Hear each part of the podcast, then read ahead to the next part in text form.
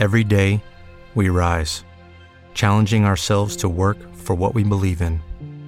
At U.S. Border Patrol, protecting our borders is more than a job, it's a calling.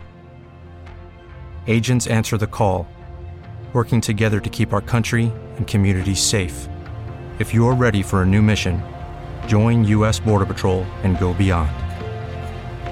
Learn more at cbp.gov/careers. Este podcast es presentado por Guagro Virtual, Orgullo de Innovación. Visítanos en www.virtual.guagro.mx y másradio.net, www.más-radio.net. Mucho más que una radio en tu vida. Este es el podcast con.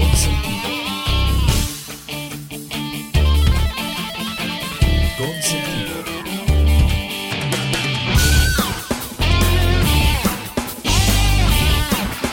Bienvenidos al podcast con sentido, la mejor opción para que te entretengas y conozcas de manera divertida sobre asuntos de interés general.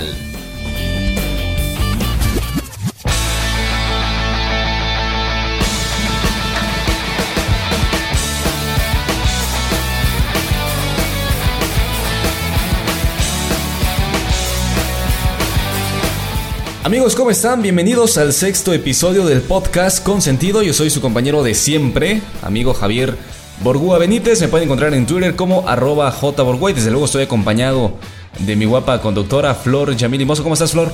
¿Qué tal, Javier? Muy contenta, como siempre, ya sabes, yo siempre estoy contenta, estoy feliz por ya el sexto, si no me equivoco, podcast con sentido. Sexto episodio pues con muchísima información y sobre todo más contenta porque vamos a hablar de nosotras las mujeres. Así es, el día de hoy tenemos una emisión muy especial porque eh, a petición de muchas personas pues nos pidieron ahondar en este tema que fue el Día Internacional de la Mujer que se celebró el pasado sábado 8 de marzo. Seguramente todos se dieron cuenta de este acontecimiento. También se celebra el Día Nacional el 15 de febrero, pero digamos que el día de más peso es el día 8 de marzo que es el que se encuentra establecido por la Organización de las Naciones Unidas como Día Internacional de la Mujer. Y en este sexto episodio del podcast con sentido, el tema de esta semana va a ser precisamente el Día Internacional de la Mujer.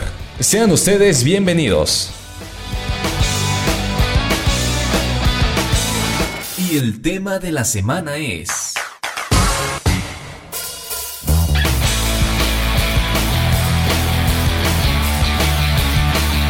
Excelente amigos, como ya les adelantábamos, el día de hoy vamos a platicar acerca del Día Internacional de la Mujer que celebramos este pasado sábado 8 de marzo. Seguramente ustedes felicitaron a todas las mujeres que los rodean, especialmente a quienes, eh, especialmente a quien les dio la vida y seguramente también a muchos de ustedes, en el caso de los hombres, eh, lo digo, de esa mujer que seguramente comparte la vida con ustedes.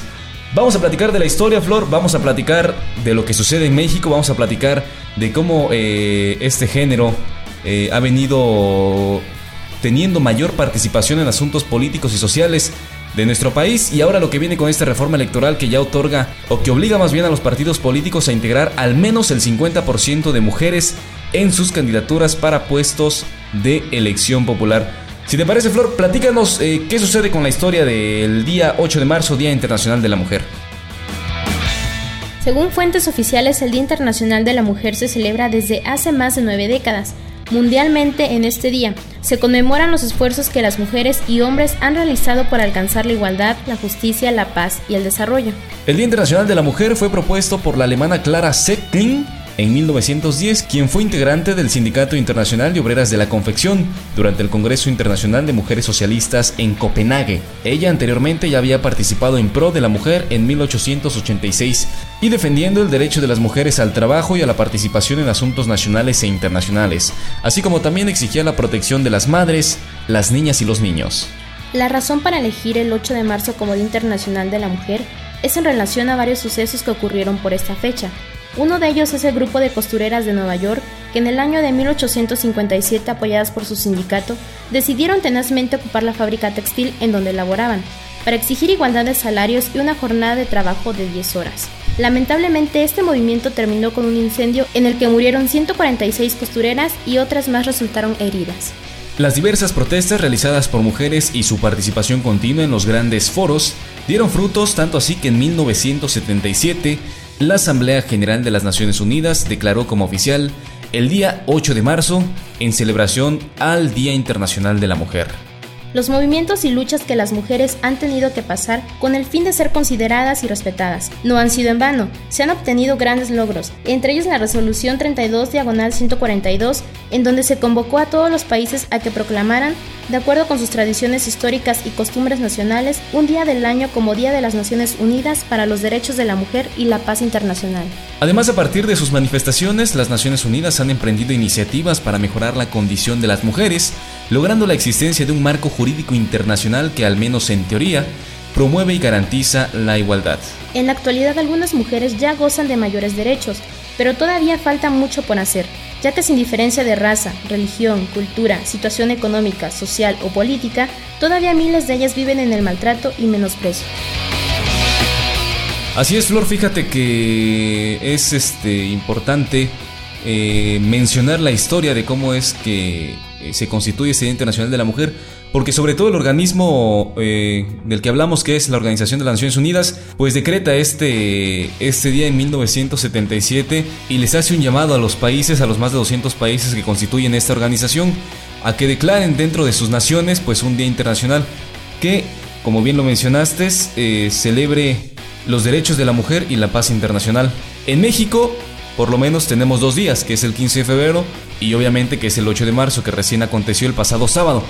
Pero llama bastante la atención que lo que nos dice la historia que en teoría, y es que precisamente en teoría así es, se busca preservar los derechos humanos de las mujeres, pero en los hechos pues es muy diferente. Tenemos los casos de como Ciudad Juárez, por ejemplo, en donde tenemos una ciudad que es muy popular, muy famosa, no precisamente por respetar los derechos de las mujeres, sino todo lo contrario, porque es la ciudad con más feminicidios en el país. Tristemente, bien este, mencionas que, que a pesar de todas estas fechas, incluso en la nacional e internacional, a pesar de todo esto, aún la mujer siga, siga sufriendo este tipo de situaciones.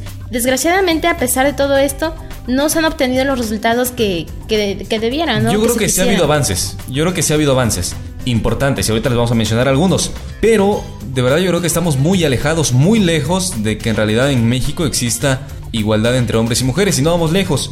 Este, en la primera asociación de la sociedad, válgase la redundancia, que es la familia, que es el núcleo de toda sociedad, vemos en muchísimas familias mexicanas que la mujer no tiene un rol determinante como tal, más bien en la mayoría de los casos es un rol sumiso en la que por tradición en México y en diferentes países, sin decirlo de manera ofensiva, cumple con un rol de criada, de, ama de casa, de, este, de sumisa. En muchos de los casos todavía las mujeres en México son golpeadas por los maridos. A esas alturas, hoy en el 2014, hay mujeres que sufren de violencia intrafamiliar. Claro, a pesar de tanta información, tantas campañas contra la violencia de género, contra contra las mujeres. Todavía no se logran los resultados obtenidos, pero quizá poco a poco. Bien lo mencionaste, es un avance quizá no como se debiera, pero sí es un avance el que ya se lleva. Eh, y yo siempre he sido de pensamiento que todo esto va a terminar no con campañas, no con este no con tanta publicidad respecto al tema, sino hasta el día en que nosotras las mujeres digamos basta, ya no más eh, por ejemplo, como mencionaste, en el rol de la familia, ¿no? Eh, ¿qué, papel desempeña una mujer? Hasta que la mujer diga, ¿sabes qué? Ni un golpe más. Hasta, hasta entonces vamos a ver cambios ya verdaderos. Algo que sí está claro es que en la sociedad las mujeres, eh, bueno, por cuestión de naturaleza, un hombre físicamente es más fuerte que una mujer. Y yo creo que eso ha sido determinante porque el hombre es como que más, digo, en, un, en una definición muy general, los hombres pueden tener una connotación más agresiva que las mujeres. En teoría, aunque hay hombres que definitivamente no y, son incluso este, hartos defensores de las mujeres. Pero en el caso de los municipios, por ejemplo, o de los lugares donde no hay toda esa cultura de igualdad de género, hablo de comunidades donde apenas, por ejemplo, hay luz, lugares en donde se carece de este tipo de servicios. No hablemos de educación porque es muy complicado que la haya.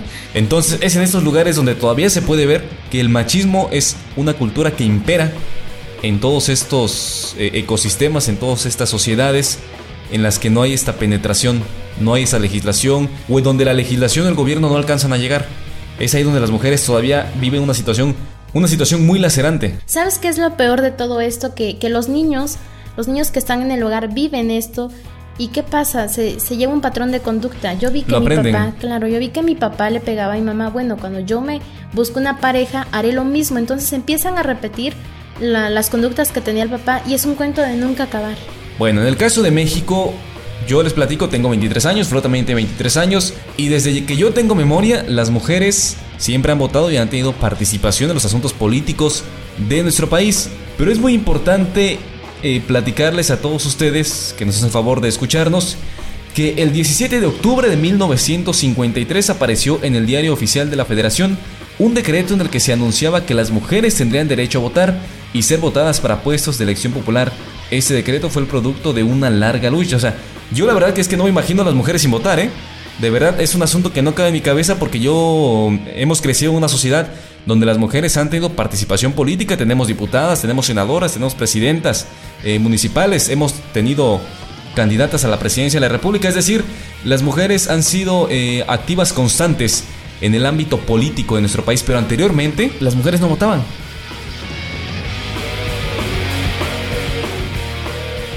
En 1937 el presidente Lázaro Cárdenas del Río envió una iniciativa de reforma al artículo 34 de la Constitución que permitiría votar a las mujeres. La iniciativa fue aprobada por ambas cámaras y por las legislaturas de los estados. Solo faltaba el cómputo y la declaratoria para su vigencia. Esta parte nunca se concluyó porque dentro del Partido Nacional Revolucionario, antecedente directo del PRI, se argumentó que el voto de las mujeres podría verse influenciado por los curas. El 4 de diciembre de 1952, tres días después de la toma de posesión de Adolfo Ruiz Cortines, el Partido Acción Nacional solicitó concluir el trámite de la iniciativa presentada por Cárdenas en 1937.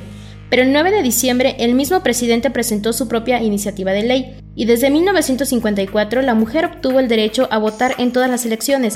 El 3 de julio de 1955 fue la primera vez que la mujer mexicana emite su voto en unas elecciones federales a fin de integrar la tetragésima tercera legislatura del Congreso de la Unión, es decir, que en 1955, a partir de ese año con el presidente Adolfo Ruiz Cortines, pues la mujer obtiene su derecho a votar y de ahí a partir de ese año no ha habido elecciones en las que las mujeres no emitan su voto. Pues sí, yo siento que a partir de ese tiempo ya hubo un cambio, ¿no? Porque ya éramos tomadas como... Sí, es un parteaguas definitivamente en la política nacional de nuestro país. Fíjate, ya poder, este, en elecciones pasadas, pues, que estuvieras en ese tiempo, no tú como hombre y yo como, como, como mujer, que estuviéramos en ese tiempo, bueno, pues yo, yo me sentiría muy contenta, muy feliz de, de decir, bueno, es mi primer votación durante mucho tiempo, somos tomadas como mujeres. Yo creo que sería un sentimiento algo extraño, como que es un parteaguas en el sentido de que se rompe un tabú las mujeres habían estado luchando o habían estado eh, buscando constantemente su inclusión en la política mexicana. Y a partir de esta fecha, pues las mujeres rompen un tabú, rompen una, una, este, rompen una limitante que el gobierno había impuesto y por primera vez ejercen su derecho a votar. Y hay que poner mucha atención, ¿eh? porque las mujeres en México, al menos en México y en el mundo, hay más mujeres que hombres. Es decir, que una elección en donde participa una mujer yo creo que es más determinante el voto de una mujer, claro, por una mínima diferencia que el de un hombre, porque en cantidad, en número, cuantitativamente, las mujeres son más que los hombres. Pero fíjate que a pesar de todo esto, las mujeres creo que a veces no creemos en nosotras mismas y, no vamos lejos. Por ejemplo, con la presidenta, cuando estuvieron a candidatos eh, con la presidencia de México, estuvo Peña Nieto. Enrique Peña Nieto, Gabriel Cuadritorre de Nueva Alianza, Andrés Manuel López Obrador por el PRD y Josefina Vázquez Mota por el Partido Acción Nacional. ¿Qué sucedió en estas elecciones? Que comentarios sobraban eh, echándole tierra a Josefina. Decías, no, es que cómo una mujer va a venir a ser presidenta, cómo es que nos va a... Ojo, mujeres diciendo esto, no hombres. ¿Cómo una mujer va a venir a ser presidenta? Este, o sea, te digo, tristemente a veces nosotras no creemos en nosotras. Si tú, tú mencionaste, las mujeres somos más. ¿Qué hubiera pasado si, si votaban? Eh, si las mujeres siempre votáramos por una mujer. Gana, definitivamente arrasa una elección. Claro, definitivamente gana. ¿Y qué, qué, tú crees que hubiera, eh, habría un cambio si hay una presidenta mujer? Bueno, debería haberlo. O sea, el hecho de tener una presidenta mujer o de que en el supuesto caso de que hubiera una, una presidenta, eh, pues obviamente se vería obligada a impulsar la equidad de género en el país, de principio. Y eso desde luego generaría un cambio muy importante. Pues sí, te digo, pero tristemente no creemos a veces en, en las mujeres, en que puedan desempeñar un papel importante como es la presidencia. Fíjate, y a propósito de esto, el presidente Enrique Peña Nieto recientemente presentó la reforma política, en donde además de que se incluye una reelección para diputados, para alcaldes, eh, el punto número dos de esta reforma política es muy importante, porque En este punto la reforma da un paso fundamental hacia la equidad de género, al reconocer el papel central que deben tener las mujeres en la toma de decisiones de nuestro país. Textualmente así lo menciona en la página oficial del gobierno de la República. Los partidos políticos tendrán que garantizar que las mujeres ocupen el 50% de las candidaturas a legisladores federales y locales. Estamos hablando que de 500 diputados que hay en el eh, Congreso de la Unión, al menos un número muy cercano al 50% deberían estar ocupado por mujeres. Hay que recordar que eh, esta reforma únicamente exhorta o más bien obliga a los partidos políticos a integrar en sus candidaturas el 50% de las mujeres. Desde luego esto no garantiza que vaya a ser el 50% de diputadas. Puede ser 50%, puede ser más, puede ser menos, pero sí garantiza un número bastante más holgado en relación al número de diputados o diputadas más bien que hay el día de hoy. Y no vamos lejos, en el Congreso de Guerrero, que, es este, nuestro estado, hay una aproximada de 8 diputadas nada más. En la anterior legislatura no recuerdo, pero había más de 10. Entonces estamos hablando que si esta reforma se aprueba, y entra en vigor en el próximo año, en las elecciones de 2015 ya tendría que haber aproximadamente el 50% de representación femenina en una Cámara de Diputados, en un Congreso local. Pues ojalá que esta reforma también ayude a que las mujeres ya no seamos las este, inferiores hacia los hombres. Y pues bueno, yo me imagino, siendo diputada, ¿qué vas a hacer? Luchar por las mujeres, ¿no? Entonces, incrementar más campañas eh, sobre el valor de la mujer en, en la sociedad. Así es. etc. Perfecto, señores, esto es en torno a la participación política de la mujer en México. Llama bastante la atención que hasta el día de hoy la mujer ya puede votar, sin embargo es muy... Eh, ya viene siendo más común desde luego ver a mujeres presidentas municipales, ver a mujeres diputadas. No hemos tenido una mujer presidenta de la República, pero yo creo que no estamos muy lejos de que algo así se pueda dar en nuestro país. Hasta aquí dejamos la información oficial en torno a la participación, derecho al voto y la constitución del Día Internacional de la Mujer. Y a continuación vamos a hablar del rol de la mujer, pero no en la política, no en el núcleo familiar. Vamos a hablar de la mujer en un entorno mucho más eh, dinámico que es el mundo empresarial. Créanme que hay mujeres muy poderosas, así como también hay hombres, hay mujeres muy poderosas que dirigen grandes compañías. Hacemos una breve pausa, les dejamos un poquito de música y continuamos con este asunto que es, se trata más bien de las mujeres más poderosas del mundo. Hoy en 2014 las mujeres más poderosas del mundo las tenemos aquí en el podcast con sentido. Continuamos.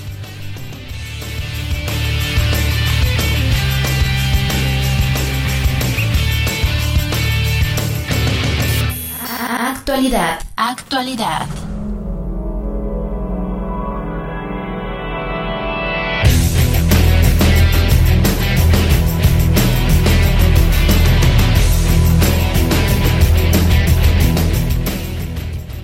Continuamos con este asunto que llama bastante la atención y vamos a hablar a continuación acerca de las mujeres más poderosas del mundo.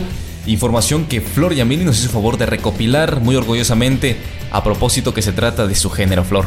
Claro que sí, Javier, sabes, a mí mientras trate de mujeres y, este, y echarle flores, siempre voy a estar ahí a la defensa. Bueno, según las mujeres más poderosas del mundo, también se han convertido en empresarias de importancia internacional debido al arduo trabajo que realizan en sus empresas. Ser mujer en el mundo del corporativismo es uno de los retos más difíciles. Debido a conceptos como la discriminación o el machismo, se acostumbra que las mujeres no ocupen altos cargos en la dirección de empresas nacionales, aunque no de igual forma en las transnacionales. Es cierto que en algunos países del occidente del planeta la figura femenina se concibe de una forma distinta, pero no es así en Latinoamérica y especialmente en el oriente del globo, lugares en los cuales las mujeres sufren aún de gran violencia física o emocional.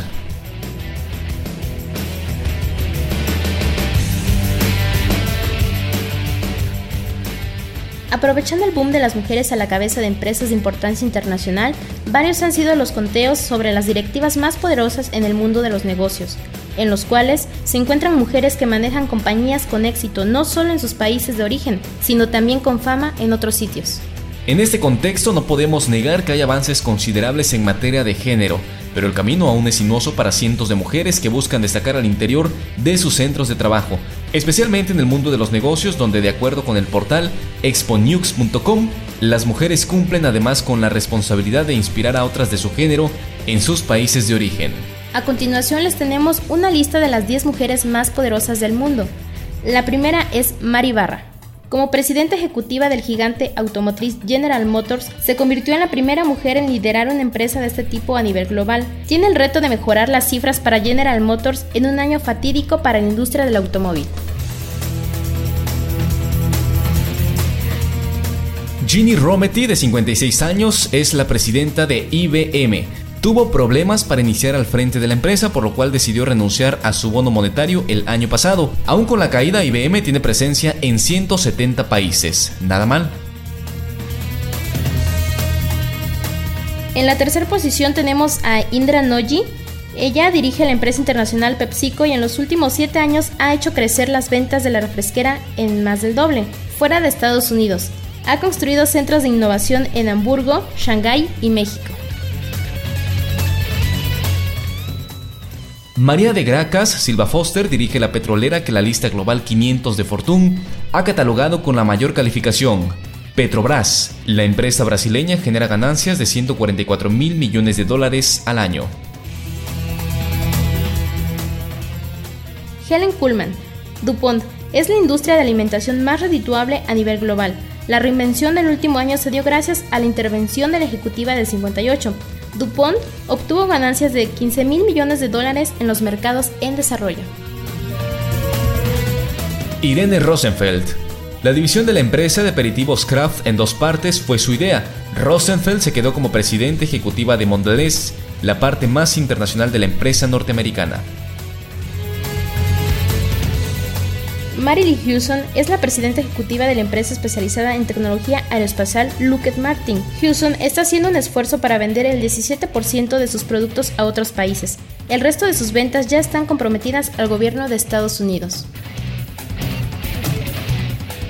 Meg Whitman es la cabeza de Hewlett Packard, Whitman lidera una cruda batalla contra la compañía china Lenovo, quien arrebató a HP el título de la primera fabricante de la computadora personal en el mundo. No hay que perder de vista a esta mujer que tiene tan solo 57 años de edad. Patricia Wards es la presidenta ejecutiva de Archer Daniels Midland, empresa que se encarga de la producción y distribución de alimentos en diversos países. Sus ganancias se calculan en más de 89 mil millones de dólares al año. Gail Kelly, una mujer multicultural, nació en Sudáfrica. Tiene padres ingleses y dio clases de latín en Zimbabue. Y luego se mudó a Australia donde tiene su imperio. Maneja el segundo mejor banco en su país que es Westpac, el cual genera 43.600 millones de dólares anuales. Pues aquí está el listado de 10 mujeres exitosísimas a nivel empresarial en todo el mundo. Vale la pena eh, saber de su vida, de su historia y sobre todo de cómo manejan estos grandes consorcios a nivel mundial. Desde luego hay mujeres destacadísimas, ¿eh? Hay mujeres muy destacadas tanto en México, hay periodistas excepcionales, hay empresarias excepcionales, hay funcionarias también que llaman bastante la atención con el trabajo que realizan, además de eh, sobresalir intelectualmente, lo hacen de manera eh, mediática. Pues bien, señores, hasta aquí vamos a dejar el asunto de Día Internacional de la Mujer. La verdad es que felices eh, abordamos este tema porque creo que llama bastante la atención, ¿no? Porque creo que es digno de analizar. La mujer juega un papel importantísimo desde la familia hasta puestos de primer nivel, tanto en empresas, en gobiernos y en todo tipo de esferas habidas y por haber en el globo terráqueo. Pero tampoco vamos a pasar desapercibido el tema humorístico sobre este día. Y es que eh, revisamos algunos memes en la internet y hubo dos que nos llamaron bastante la atención, ¿no? Que de verdad, que dicen la verdad de una manera tan trágica. Les vamos a leer el primero. Y dice así, mm, si me... Bueno, esto desde luego se los explicamos, lo expresa una mujer y dice lo siguiente. Si me quieres, no me grites, no me insultes, no me ignores, no me pegues, no me violes, no me mates. Quiéreme. Debería haber más memes de este tipo. Ya bastante la atención. Y el segundo es el clásico tipo bigotón que aparece con las manitas arriba, el de ICIC. Y dice lo siguiente. Ay, sí, ay, sí, el Día de la Mujer y todos corren al Face a felicitarlas, pero nadie les regala ni siquiera un chicle. Eso es cierto, ¿eh? eh todos o eh, en, el Face ya por querer llamar la atención, ay, feliz Día Internacional de la Mujer, les mandamos un beso, un abrazo a todas las, las mujeres tan bellas y hermosas. Pero ¿qué pasa en la realidad? O sea, eso es en el Face y te apuesto lo que sea que ni siquiera a su mamá la felicitaron por haberles dado la vida. Y sin embargo en Facebook ya haciendo las publicaciones de que felicidades a todas las mujeres y sin embargo a su, a su mamá no, no, seguramente no. Y esto lo vemos a los funcionarios, ¿eh? Todos los funcionarios cualquier día celebran, cualquier día te lo hacen. Son, es más efectivo mirar el Facebook de algún funcionario o del propio presidente porque pues nos mantiene al tanto de todo lo que sucede que, el propio, un, que un propio calendario de efemérides. Todos los días lo recuerdan, eso sí, muy activos en las redes sociales. Así señores, llegamos al final de este podcast. Gracias por el favor de su atención. Gracias a mi amigo Arturo del Río que nos hace favor de transmitir este podcast en www.masradio.net. La página es www.más-radio.net. Ahí si tienen chance de visitarla. Tiene programación bastante buena. Nuestro podcast sale eh, los días jueves a las 7 de la noche. Gracias a todos los que nos hacen el favor de escucharnos. Señores, nos vamos. Yo soy Javier Borgua Benítez. Estoy en Twitter como arroba jborgua. Flor, gracias. Hasta luego. Nos escuchamos la siguiente semana con un nuevo podcast. Gracias.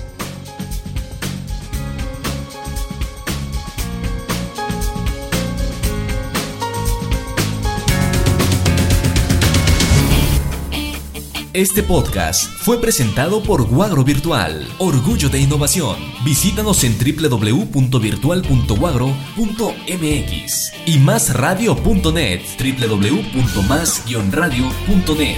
Mucho más que una radio en tu vida. Búscanos en Facebook, Twitter y iTunes. What if you could have a career where the opportunities are as vast as our nation? Where it's not about mission statements, but a shared mission. At U.S. Customs and Border Protection, we go beyond to protect more than borders from ship to shore, air to ground. Cities to local communities, CBP agents and officers are keeping people safe. Join U.S. Customs and Border Protection and go beyond for something far greater than yourself. Learn more at cbp.gov/careers.